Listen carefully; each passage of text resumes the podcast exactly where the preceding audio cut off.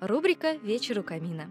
Честные обзоры на книги и фильмы. Советуем только то, что прочитали и посмотрели сами. А главное, то, что нам понравилось. Автор Наталья Муллер. Читаем книгу. И снова конец 50-х.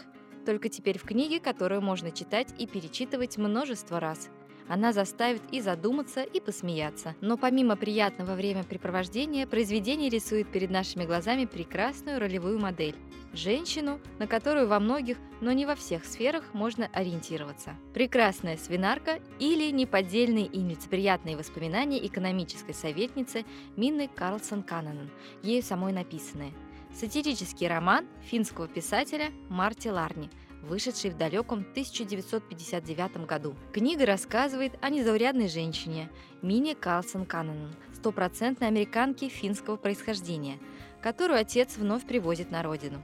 Мина обладает прозорливостью и деловой хваткой и довольно скоро становится той, кого сегодня принято называть бизнес-леди из самой золотой категории self-made – эта женщина пропитана творческой энергией, с которой она подходит к бизнесу, не давая спуску ни себе, ни окружающим. Удача, которая на стороне смелых, сопутствует ей и приводит к миллионам, высокому положению в обществе и популярности. Лишь одна сфера жизни у Мины не сдалась – личная. С мужчинами ей не особо везет. Вернее, Мина так красиво, умна и успешна, что найти мужчину под стать ей совсем непросто – Рассказывает она об этом без тени жалости к себе, но и без тени жалости к сильному полу. Конечно, мало реалистичны как роман в целом, так и его главный персонаж в частности. И все же в Мине есть то важное, что вдохновляет нас, женщин – точка силы. Верная самой себе, аутентичная героиня принимает себя как со своими сильными сторонами, как-никак за заслуги Мини присваивают звание экономической советницы, и это в 50-е годы, так и со своими слабостями – Мина свято верит в гороскопы и консультируется с ними по всем вопросам. Ее острый взгляд смотрит очень глубоко, не оставляя иллюзий ни по поводу себя, ни по поводу других людей. Умно и иронично говорит Мина о жизни. Книгу можно просто растащить на цитаты. Вот лишь некоторые из них.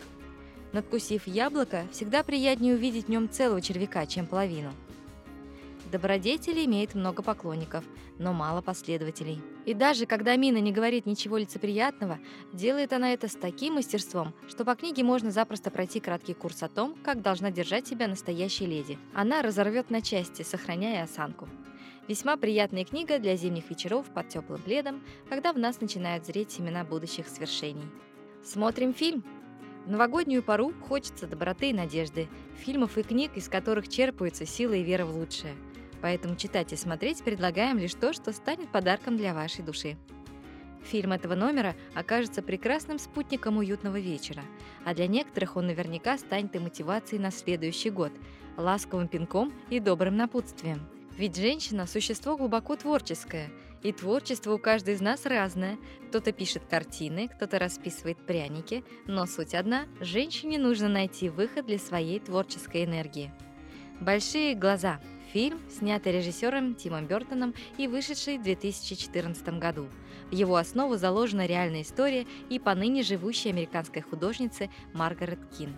В конце 50-х годов эта смелая женщина решается на то, на что лишь очень немногие женщины в эту эпоху решались. Она забирает дочь и уходит от мужа. Уезжает буквально в никуда, не имея в принципе ничего, кроме своего таланта к рисованию. Именно благодаря своему увлечению она знакомится с, казалось бы, очаровательным мужчиной, тоже художником. И тут срабатывает сила стереотипов и давление общества. Мать-одиночка посреди традиционной Америки, участь не сладких. Поэтому Маргарет скоропалительно снова выходит замуж. Муж Уолтер Кин, как художник, не имеет большого успеха, пока по чистой случайности он не продает картину Маргарет, выдав ее за свою. А картины этой художницы сложно не заметить. Ее творчество вращается вокруг изображений детей с огромными глазами, в которых можно прочесть всю скорбь и радость мира. И уже очень скоро талант Маргарет и деловая жилка Уолтера делают из него не только популярного, но и крайне состоятельного человека – страдает одна Маргарет. Она ведь знает, что все эти большеглазые дети ее, но на лаврах почивает ее муж, а ей самой приходится врать всему миру и, что еще хуже, собственной дочери. Вот только женщина, которая в патриархальном обществе смогла с ребенком уйти от мужа, в новых отношениях терпит несправедливость лишь до поры до времени. Правда вырывается наружу. и Маргарет начинает битву за свои большие глаза.